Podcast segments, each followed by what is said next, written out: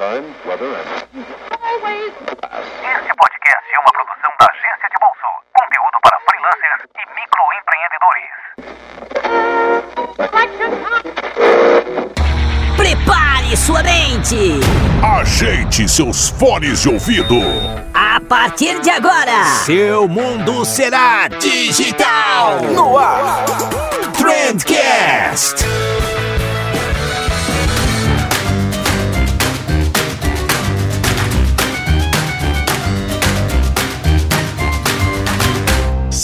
Salve, excelentíssimo ouvinte, seja muito bem-vindo ao melhor podcast sobre comunicação e negócio que você já escutou na sua vida. Eu sou o Vinícius Gambetta e como tudo que é bom a gente faz acompanhado, hoje eu tô aqui muitíssimo bem acompanhado com Manuela Soares. Oi, gente, voltei. É muito engraçado como a Manu ela parece muito mais comportada depois que a gente aperta o botão de rec. Ela tava falando merda até agora. tá, eu vou falar um pouquinho mais agora porque eu preciso dar um tempo pro Vinícius tomar um fôlego, porque ele falou agora essa frase sem respirar. Achei incrível. Ele tá tomando um gole de água agora, suando. Isso. Mas tudo bem. Eu sou a Manuela, eu já participei do podcast aqui. A gente recebeu várias cartinhas pedindo a minha volta. É, foi, foram um total de uma mensagem, se eu não me engano. Ou pior que foram mesmo, né? É, que foi a tua mãe que mandou. Obrigada, mãe. Eu sei que você tá ouvindo agora. Um abraço, dona Odete. Sandra, Sandra, isso, errei por dois.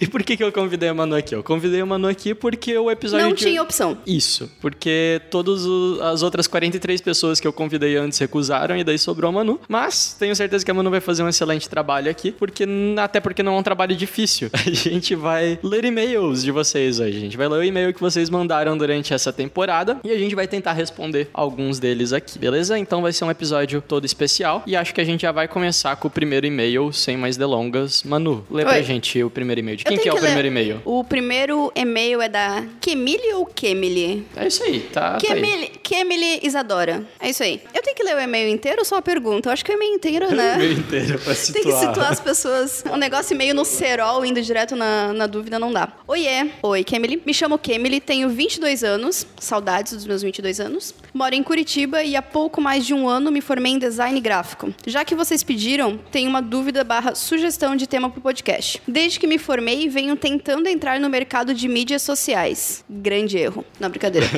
Eu tenho uma rotina bem caótica e trabalhar como freela ia ser bom pra mim, pra poder manter a flexibilidade de horários. Participo de alguns grupos no Facebook de social media e vez ou outra aparecem por lá algumas agências querendo terceirizar o trabalho com freelas. A pergunta que faço pra você é: será que vale a pena pegar esse tipo de trabalho ou é melhor tentar contato direto com o cliente final? Olha, olha, olha, o que, que tu acha, mano? Eu passo a bola pro meu amigo Vinícius aqui. Vamos lá, Emily. Cara, é, vai variar muito de acordo com o acordo que você vai fazer com, com essa agência e tal, mas em geral eu acho que não é uma boa ideia, porque você vai ter longe das suas mãos coisas que são fundamentais para você exercer o seu trabalho. Você vai depender do briefing de outras pessoas com que você tem muito pouco contato, por exemplo, e as alterações vão voltar é, sem que você tenha controle disso, sem que você possa argumentar com o cliente. Então eu acho que tudo isso é muito difícil, sem contar a parte de que você vai receber um valor bem inferior, acredito eu. Um telefone sem fio, né? Vai se perder muita informação e a, É, chance de alteração que, maior, Eu acho que esse é o principal problema, assim. A não ser que seja uma agência onde você saiba que todas as informações vão vir muito redondinhas pra você e que vai estar tudo nas mil maravilhas, eu acho bem complicado trabalhar com o sistema de terceirização. É, dá pra você fazer um teste, acho que não, não vai matar ninguém, mas se você tivesse a possibilidade de, de chegar até o cliente final, eu acho que seria uma melhor saída, assim. É, você vai conseguir aumentar a sua margem de lucro, você vai ter um controle maior da sua operação, e é isso. É isso aí. Obrigado, Vinícius, pela resposta. Não tem, não tem comentários também, mano? Não, eu concordo com o que você falou. Concorda comigo? Sim. A gente precisa discordar em algum ponto, eu acho, pra Ah, dar é? uma discussão legal. Tá, eu vou discordar de ti. Tá, deixa eu ler o e-mail aqui do Thales, então, e daí tu vai dizer se tu vai discordar comigo ou não. Ou muito pelo contrário. Ah, O Thales mandou aqui pra gente. Bom dia, boa tarde, boa noite, Vinícius e todo o resto da equipe. resto da equipe. Manuela. Isso. Meus parabéns pelo conteúdo de vocês. Acompanho sempre, não perco nada sério. vocês. Tá, não perco nada, sério, vocês são demais. Faltou uma vírgulazinha aqui, Thales. Mas queria que vocês falassem um pouco sobre esse negócio de que o Instagram não vai mais mostrar os likes. Vocês acham que é uma tendência que vai ir para as outras redes ou não vai dar em nada? Nosso trabalho de social media fica prejudicado ou não? Qual a opinião de vocês? Vamos lá então. É só dois asteriscos aqui. Primeiro, é, o dono do post ele vai continuar vendo os likes. Quem não vai continuar vendo os likes é, é o público e isso é só um teste que o Instagram tá fazendo, né? Ele, ele começou esse teste pelo Canadá, se eu não me engano, e não tem nada oficial ainda de que os, os likes vão sumir. Mas diz aí então, mano, o que, que você acha disso aí? Olha, eu falo com tranquilidade que eu não sei. Não, brincadeira. É, não parei pra pensar muito nisso, da causa um certo nervosismo, porque eu acho que o maior preocupado com essa questão de não ver os likes é o próprio cliente, não tanto o público. Por um lado é bom porque vai filtrar as coisas que vão pras redes, porque a intenção agora é melhorar o conteúdo que tá indo, entende? E não você receber uma quantidade grande de informações, é, timeline poluída e coisas completamente irrelevantes só pra postar por postar aquilo. Então, talvez isso melhore o conteúdo, mas questão de números, é, vai, vai prejudicar quem é influencer, porque talvez quem for contratar um influencer vai.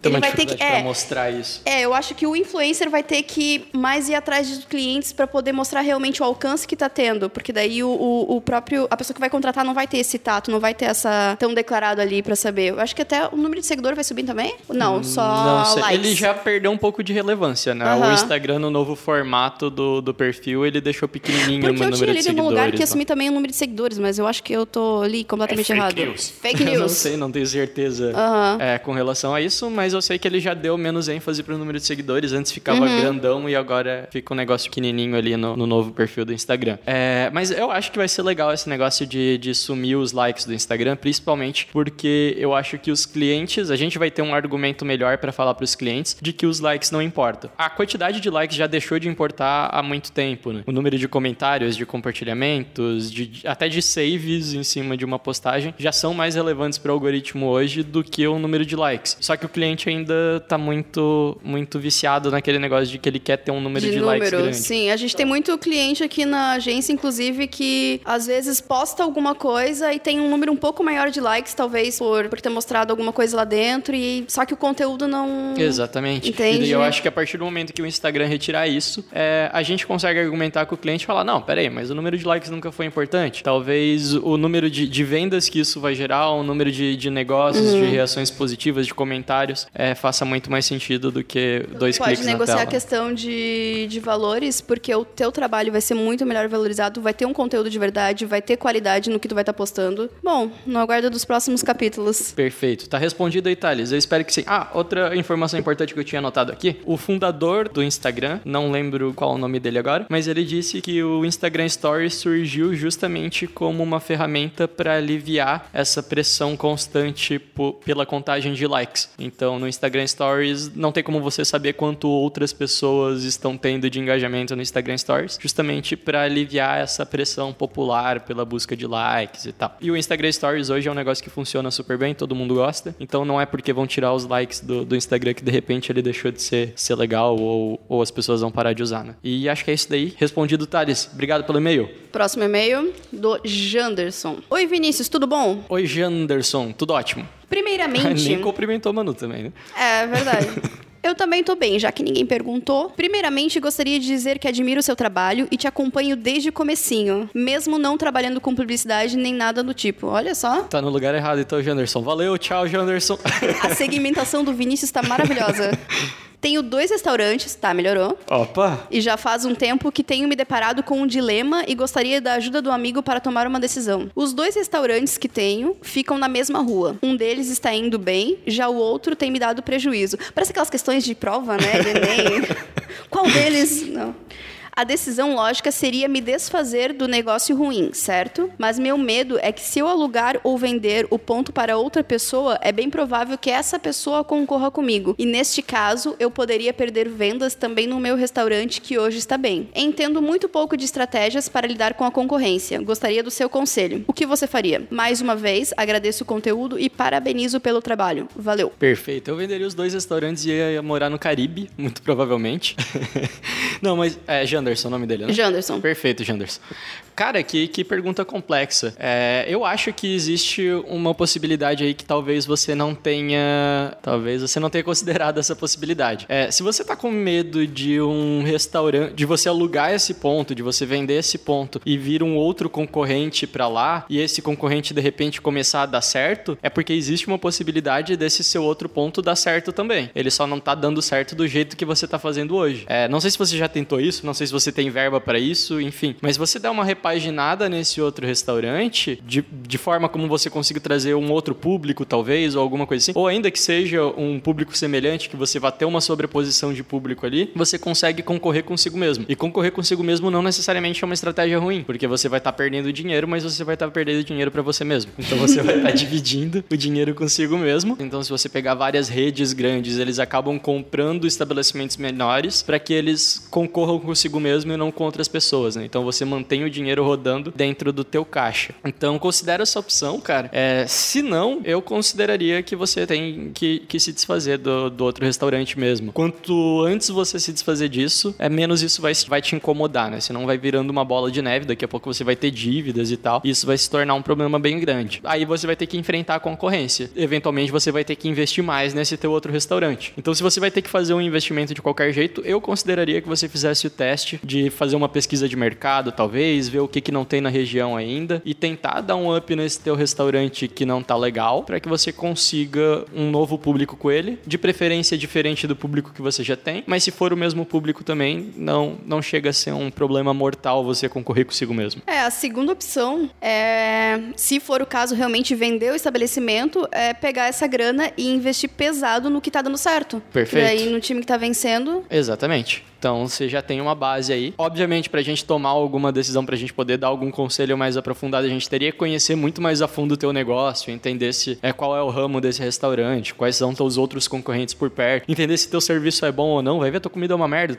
Não, brincadeira, Janderson. Acredito que, que você seja um ótimo empreendedor, um ótimo cozinheiro, talvez. Mas é isso, cara. Avalia aí a, a possibilidade de dar um up nesse teu restaurante. Se for o caso de, de vender, reinveste essa grana nesse teu negócio para que você tenha realmente um, diferen- um diferencial da concorrência. Beleza? E já vamos então aqui pro e-mail da Leidiane, Leidiane Silva. Ela mandou: Oi, pessoal da agência de bolso. Ó, Oi. No plural de novo, então a Manu se sente incluída. Muito obrigado, Leidiane. Muito obrigado pelo conteúdo que vocês produzem. De nada, Leidiane. Queria uma opinião. Tenho 19 anos, gosto muito da área de publicidade e design, mas queria saber se vale a pena fazer uma faculdade na área ou se consigo aprender tudo na internet. O que vocês recomendam? E eu não sou a pessoa mais certa do mundo para dar essa resposta porque eu não tenho uma faculdade, mas por sorte temos alguém aqui graduado na mesa, Manuela Roberta Soares. Não precisava mencionar o nome do meio.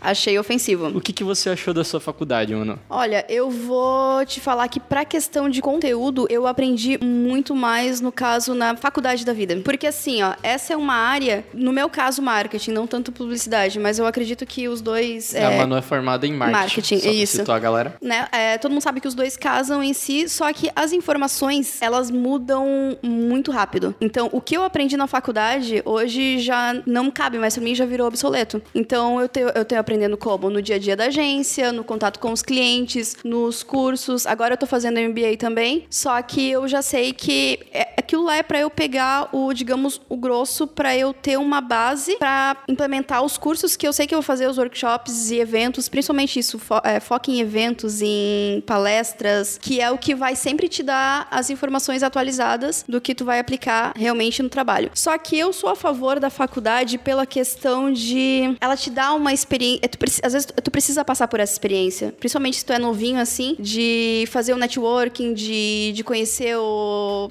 Os bares da faculdade. da frente da faculdade. também, mas toda a questão ali de, de correria, de TCC, de leituras, de, das pessoas que tu faz, dos, dos professores que te encontram, tipo... Por exemplo, tinha a, a menina que fazia estágio com a gente, a Renata, faz faculdade ainda, e ela conseguiu entrar na, na agência aqui, uma professora dela viu ela na sala de aula, indicou ela para outra agência e as coisas são assim, entende? Então, você consegue um conteúdo muito rico também e, e tu conhece pessoas com uma vivência muito boa para poder te mostrar direito o caminho para seguir. Então, acho que isso é, é vai, vai fundo. Perfeito. E aí sempre tem aquela, né? Não gostou na metade da faculdade você larga, porque daí tu já pegou a parte introdutória, já conheceu as pessoas e aí você foca nos cursos, eventos e workshops. Perfeito. É, Leidiane. Le- acho que é Leidiane. Leidiane. Cara, eu acho. Eu, eu não cheguei a fazer uma faculdade, eu não me formei, mas eu gostaria muito de fazer. É só que todo ano eu mudo da faculdade que eu acho que eu queria fazer. Eu já quis fazer ciências da computação, eu já quis fazer marketing, eu já quis fazer publicidade e propaganda, eu já quis fazer jornalismo. E, e eu não sei direito o que, que eu quero fazer, mas uma hora eu acredito que eu vou fazer. O que eu acho? Eu acho que a faculdade, muito provavelmente, ela deve te dar uma base teórica muito bacana, uma base teórica que você vai sim utilizar na, na sua vida, só que ela por si só não é suficiente. Você precisa lapidar essa teoria que você aprendeu com, com um pouco de prática. No entanto, eu acho que a, a faculdade ela não pode ser um impeditivo para você exercer a profissão. Então, se você gosta dessa área e você não tem condições agora de fazer uma faculdade, ou por falta de dinheiro, ou por falta de tempo, cara, começa a aprender de outras maneiras e quando você faz a faculdade. É, não, não usa isso como uma desculpa do tipo, ah, eu vou fazer outra coisa porque eu não consegui fazer a faculdade. Vai aprendendo e quando der, Até você faz a porque a faculdade. própria internet, ela te dá um conteúdo gratuito muito rico para tu conseguir aplicar isso na, na- nessa, nessa profissão. Até mesmo agência de bolsa, que vai lá, todos os dias tem conteúdo, dicas tudo mais, querendo ou não. Eu já trabalho com agência e eu olho o conteúdo da agência para eu poder aplicar no meu dia a dia. Então, e, e muita coisa que eu não vi na faculdade também. Então, assim, não tem condições agora, vê os cursos, vê os vídeos, tenta entrar nessa área, vê com que melhor tu se, se identifica. É se for o caso, E se você tiver condições, vai fundo. Faz lá a faculdade, com certeza toda, Uhum. Porque toda experiência é válida. Fechou? Agora é a vez da Manu ler o e-mail, mano. Eu vou ler o e-mail? É que sou nova nesse negócio de podcast, gente. Eita! O título do e-mail. Os dois problemas que me F asterisco a vida. Pode falar palavrão aqui? Pode falar a Que me fodem a vida. Mas ele escreveu F asterisco. F asterisco. Ele é mais educado que você. É, eu não sou muito parâmetro. Eu tô tentando me segurar aqui, mas tá complicado. É que eu tô tímida ainda. Sabe por que que eu tô tímida? Porque da última vez que eu estive no podcast, o que que eu tomei? Tomou vodka. Tomei vodka. Aí hoje eu tava nervosa pra gravar, eu procurei a vodka. Tinha vodka, Vinícius? Não tinha vodka Não porque tinha tomou vodka. tudo no último podcast. Não, poxa, eu tomei um shot só.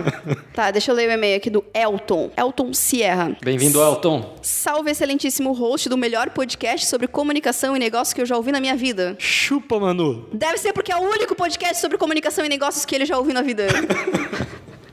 Tudo bom? Tudo ótimo. Elton. É Everton ou Elton? Elton. Elton. Obrigado, Elton.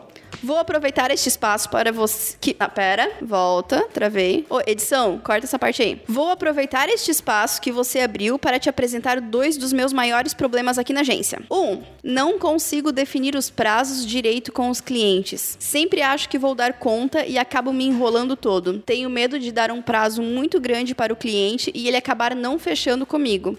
Como vocês fazem por aí? Tá. Responde esse primeiro e depois eu passo pro segundo. Perfeito. Vamos lá, então. Acho que eu vou precisar da tua ajuda pra responder isso daí, mano, porque você tá mais no, no dia a dia. É, da- então, esse é um da agência. problema que a gente tem aqui bem grande, na verdade, porque no nosso caso a gente tá com uma demanda bastante grande, um número bem grandinho, de, bem considerável de clientes, mas o problema é que cada cliente acha que ele é único. Então, ele acha que a gente tá trabalhando só pra ele e que provavelmente aquelas oito horas por dia, da se- eh, de todos os dias da semana, serão feitas focando só na demanda que ele passou pra gente. E aí isso complica um pouquinho. Por sorte, o nosso atendimento aqui na agência, o Gabriel, ele tem uma lábia muito boa. Ele já fez PNL, então ele consegue, primeiro, sentar com o cliente, conversar, ele mostra a complexidade do projeto, explica o porquê, o porquê que talvez vai levar um tempinho a mais, por quê? Porque vai ser feito com qualidade, vai ser feito com inteligência, a gente vai ter que analisar, vai ter que fazer uma, uma pesquisa antes de tudo que está acontecendo. E que, se ele quiser que seja feito mais rápido, a gente vai ter que trabalhar a mais e abrir mão de talvez atrasar outros projetos ou tent- tentar conversar com outros clientes. E aí isso vai sair um pouquinho mais caro. Daí o cliente acaba entendendo e estendendo um pouquinho mais o prazo. Só que senta, conversa, explica como é que. Passa para ele um cronograma. Como vai ser o, pa- o passo a passo? Primeiro eu vou pegar o brief com o cliente, fazer a pesquisa de público, fazer isso. E aí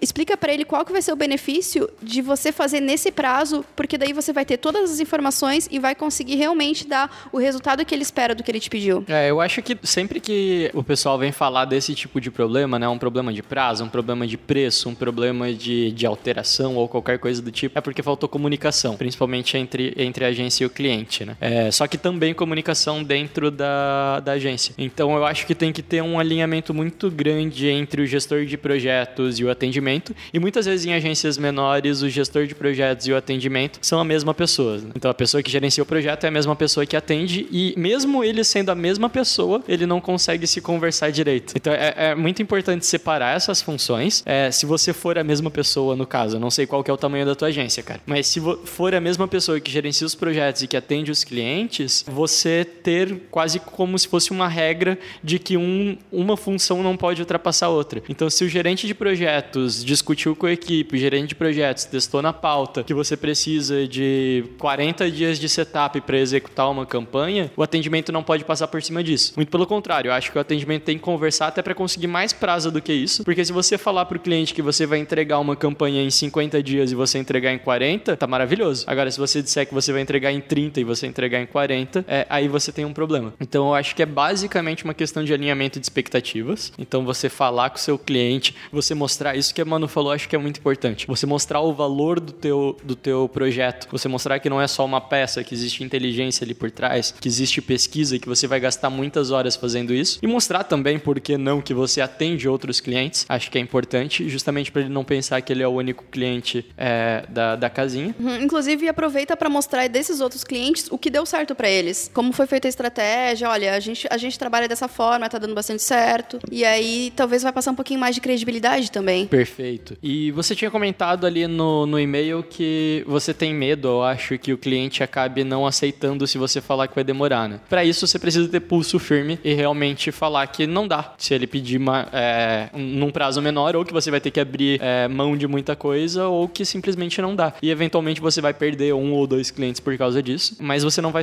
nem sobrecarregar a sua equipe, nem se sobrecarregar, nem, nem ter a chance de manchar a, a tua marca é, fazendo um serviço que, que não seria dentro do teu padrão de qualidade. É, eu acho que isso vai muito na hora do atendimento, como tu falou, o pulso firme, porque, beleza, você foi lá, mostrou tudo que tu vai fazer, a inteligência, o retorno que vai dar pro cliente, e ele falou, ah, não, vai demorar muito. E aí ele vai falar com outra pessoa que vai entregar em três dias, mas não deu nenhuma garantia. Então vai, vai ficar essa sensação, tipo, tá, mas poxa, eu preciso realmente disso tão rápido se, se eu vou ter que refazer ou se eu não vou ter o resultado esperado. Então, ele da maneira que você falou com ele, a, a credibilidade que você passou para ele, ele vai pensar, ele vai pensar nisso depois, ele vai dizer, ok, vale a pena, vale a pena investir nisso. E existe uma grande chance dele acabar fechando com alguém que vai entregar mais rápido, ele não gostar do resultado e ele acabar voltando para você, porque não, pelo menos aquele cara lá falou que ia, que ia resolver o meu problema, ele me passou confiança. Oi, sumido.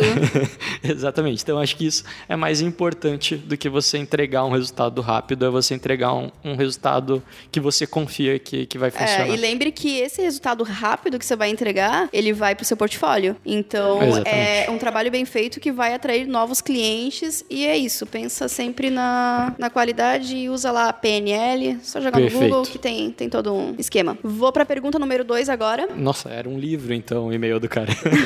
a Ilíada por Elton Sierra.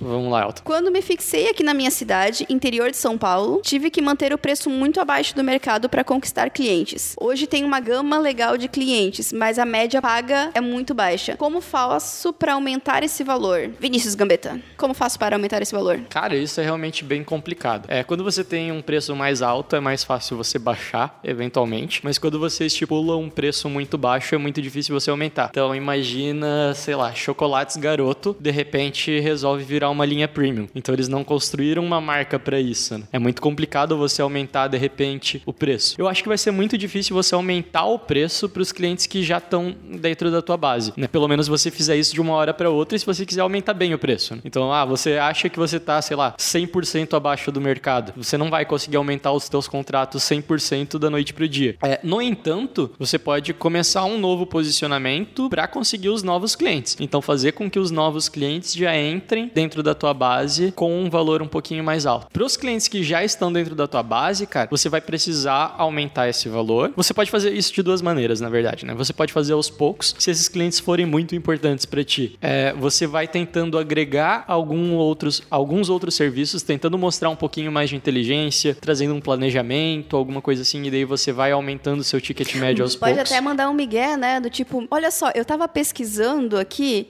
e eu acho que se a gente agregar o- a esse serviço alguma. a- enfim, coloca algum, algumas coisas a mais só pra conseguir aumentar o valor, e aí tu passa pra ele os números, né? Faz a pesquisa antes, claro, do, do quanto esse cliente teria de retorno. Então, tipo, meio que deixa na mão dele aumentar ou não esse pacote. Deixa bem claro que, olha, vai valer a pena. Perfeito. Talvez fique. Perfeito, acho que dá pra seguir nessa linha mesmo. Tenta mostrar um pouco mais de valor pro, pro teu negócio, porque o cliente que ele já tá na base, dificilmente ele vai pagar mais simplesmente porque você tá cobrando mais. Então, se de repente você resolver aumentar o teu preço do nada, esse cliente vai acabar saindo, porque ele pagava, sei lá, três vezes menos antes e agora do nada resolveu aumentar. Ele não tá nem preparado para isso. No, no entanto, se você agregar mais valor no, no teu negócio, você consegue aumentar esse preço porque ele vai ter aceitado isso. né? É, de uma forma ou de outra, sempre trabalhe com reajustes. Então, assim que seu contrato vencer, trabalha com reajuste é, que seja acima da inflação aí. Então, sei lá, você reajustar 10, 15% no, no ano não chega a ser nenhum fim do mundo. É, mas eu acho que é isso. Tenta agregar um pouquinho mais de valor. Para os clientes novos, você pode mudar completamente o teu posicionamento. Os clientes novos, eles nunca tiveram contato com o teu negócio antes. Vai lá, faz o preço que você acha que é o mais justo, que está dentro do mercado, que está dentro do, do que você planeja entregar com eles. E com o tempo, e daí isso é um projeto de médio e longo prazo, você vai começar a renovar essa tua base de clientes até que, sei lá, daqui 3, 4, 5 anos, você vai ter uma base de clientes cheia de clientes que pagam bem pra caramba. É, até chegar o momento em que realmente tu vai poder aumentar o preço e quem e os que estavam lá no início vão sair porque não, não compensa, eles não estão mais pagando pela agência, então. Exatamente. Quando esses clientes limpando. não fizerem mais falta pra você, você Deixa eu pode finalizar esse e-mail demiti-los. aqui porque tem elogio e o Vinícius gosta de receber elogio. Bom, muito bom. Se me der ao menos uma luz para esses dois problemas, já vou ser eternamente grato. Olha só. Avisa a gente se você tá eternamente grato ou não. Manda lanches. Te mando depois meu endereço. Ah, parabéns pelo excepcional trabalho. Já tem caixa postal, não, né? Não tem Acho caixa tão chique postal. caixa postal. Não, mas manda aqui pra agência mesmo. Parabéns pelo excepcional trabalho e continue distribuindo o conteúdo desse jeito excepcional. Olha, que Porra, só Elton. você faz. Forte abraço. Valeu, Elton. Obrigado, cara. Achei esse e-mail excepcional. Parabéns, Elton. E agora eu tenho um e-mail aqui que ele é bastante curioso. Eu separei ele porque eu, eu, eu acho a dúvida muito boa, na verdade. Mas ele me mandou exatamente uma, duas, três, quatro, cinco, seis, sete palavras nesse e-mail. Gabriel Santiago, ele, o assunto do e-mail é dúvida. Gosto de gente assim, direto ao Ele assunto. é muito direto. E o Gabriel, ele não deu oi pra gente, ele não. Não, perguntou se tá não tudo bem. Não perguntou se Não tá tudo chamou o bem. Vinícius de excepcional. Não disse que eu sou excepcional, exatamente, mas ele perguntou: como diminuir o número de alterações que o cliente pede? Ponto de interrogação. E é isso. O Gabriel é bem direto. Ai, gente. Isso é algo que a gente se pergunta todos os dias. É complicado. Então, aqui na agência, a gente já. A gente já meio que aceitou essa situação. A gente faz a peça, mas tentando ficar dois passos à frente do cliente. Já, já meio que prevendo as alterações que eles vão pedir. Quando a gente vai mandar uma peça para aprovação, a gente já deixa bem. Tenta deixar bem claro tudo que tá naquela peça, por que, que foi feito e o, o real significado e por que, que dá certo colocar aquilo ali. Então, meio que já pra, pra deixar o cliente sem resposta, entende? Porque se ele disser, ah, aumenta logo, ou coloca mais texto, ou coloca mais coisa, a gente já meio que, antes dele, dele pedir isso, eu já digo, olha, a gente colocou dessa forma porque na hora de eu, por exemplo, patrocinar essa imagem na internet, é, ela vai ter um alcance muito maior, porque a gente fez uma pesquisa aqui e outras imagens semelhantes custaram bem menos na hora da campanha e tudo mais. Meio que tenta fazer isso, tenta, tenta já deixar tudo bem especificado. Essa é a técnica, inclusive, a gente colocou lá no, no Instagram da agência de bolsa, é a técnica dos cinco porquês, né? É você ter cinco razões pelas quais você optou por aquilo dali. Então isso vai te ajudar a desenvolver argumentos, isso vai fazer com que o cliente se sinta sinta mais seguro daquilo dali. E uma outra dica que eu te daria é quando o cliente pedir uma alteração, você pergunta por que para ele também. Então o cliente falou aumenta logo, aumenta o logo, você pergunta para ele, mas por que, que você acha que tem que aumentar o logo? É, mas por que, que você acha que tem que alterar essa imagem? Por que, que você acha que esse outro texto ficaria melhor? Para ver se ele tem argumentos com aquilo dali também. Então você tem que estar tá preparado, você tem que ter argumentos para defender a sua peça e você não tem que ter medo de perguntar para o cliente o porquê que ele acha que aquilo dali faz É, sentido. Até porque muitas vezes a gente perguntou e o cliente, veja só, tava certo, porque fazia sentido. Por quê? Porque talvez ele tá lá no dia a dia e realmente, se a gente mudasse aquela frase, ia, ia ser mais o tom de voz do público dele, ou se mudasse a imagem, ele já sabia. Talvez daria um pouco mais certo, mas enfim, sempre casa essa informação. E uma coisa que eu ia falar que eu esqueci. Vinícius, fala alguma coisa que eu já vou lembrar. Perfeito. Eu acho que um bom briefing reduz muito o número de, de alterações. Né? A mesma coisa que a gente tinha falado antes pro Elton é alinhar as Ai, expectativas. Deixa eu falar antes que eu esqueça. Uma coisa que a gente faz aqui na agência, o- como eu falei, o, o Gabriel, o atendimento aqui, ele, ele tem a lábia na hora de falar com os clientes. Ele fez lá a PNL e ele trata o cliente, ele tem um coração muito bom, ele trata o cliente como se fosse amigo. E o cliente, como tem essa proximidade com ele, e ele já deixa tudo bem explicado, ele meio que fica com, talvez com pena de pedir alteração ou de ser grosso ou de exigir alguma coisa, porque o Gabriel, além de passar a confiança do que tá fazendo pra ele, já ele já tem essa tem essa coisa tipo, ah, não, ele sabe o que tá fazendo, não não quero me meter, não, realmente tô pagando pra É, basicamente a, a alteração ela vem de uma confiança fragilizada. né? Então sempre que o cliente pede uma alteração é porque ele não confiou 100% que aquela peça ou que aquela promoção, que aquela campanha vai funcionar. Então quanto mais autoridade você tiver, quanto mais confiança você passar para o cliente durante o processo e você passa isso com argumentos concisos, mostrando dados, mostrando informações para o cliente, mais ele vai confiar em você e menos ele vai pedir alteração. E as alterações que vêm normalmente é porque o cliente acha que aquela peça, aquele material a gente tá fazendo pra ele. Só que nem sempre ele é o público-alvo dele mesmo. Então é isso que a gente tem que explicar antes. Tipo, não, calma aí. É, você. é- esse tipo de informação casaria com você, que você é público-alvo assim e tudo mais. Mas o seu público-alvo talvez entenda de outra forma. Então seria mais interessante usar essa abordagem. Então tem todos uns Paranauê ali pra. Perfeito. Eu tava falando tão bem e acabei com Paranauê. Meu Deus. É Edição mesmo. É, e, outra, apaga. e outra coisa, Gabriel. Cara, eu não sei se você estava muito apressado na hora de, de escrever esse e-mail, mas você foi extremamente objetivo no que você falou, né? É, tenta dar um. Tenta trazer um pouco mais de, de empatia para quando você for conversar com, com o cliente, justamente para explicar melhor qual que é o seu ponto de vista. É, Uhum. Deixar mais talvez. pessoal, né? Não tão robótico. Exatamente. Talvez o cliente sinta falta um pouco disso. Será que não foi um robô que escreveu? Pode ter sido um robô que escreveu, pode ter sido um concorrente, na verdade, nosso, ou pode ter sido você também, né, mano? Será?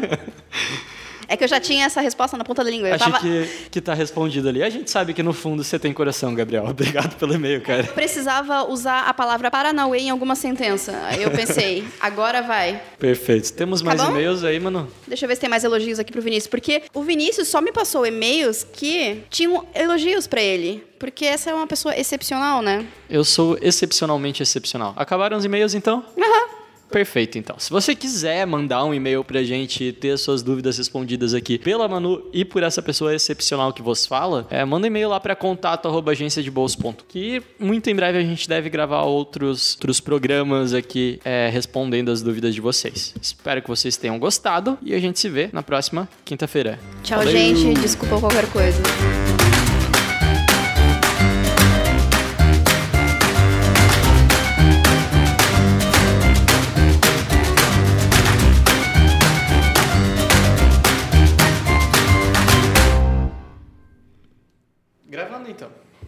Tamo gravando? Estamos gravando já. Capaz. Tem que Já tá esperar aquela abertura lá. Prepare-se! Prepare-se. Prepare sua mente. Prepare sua mente! Ajeite seus fones de ouvido. Ajeite. Não, a gente. Ajeite seus fones de ouvido. Está no ar o Trendcast. Uh. Este programa foi uma produção da Two Trend. Publicidade de trás para frente.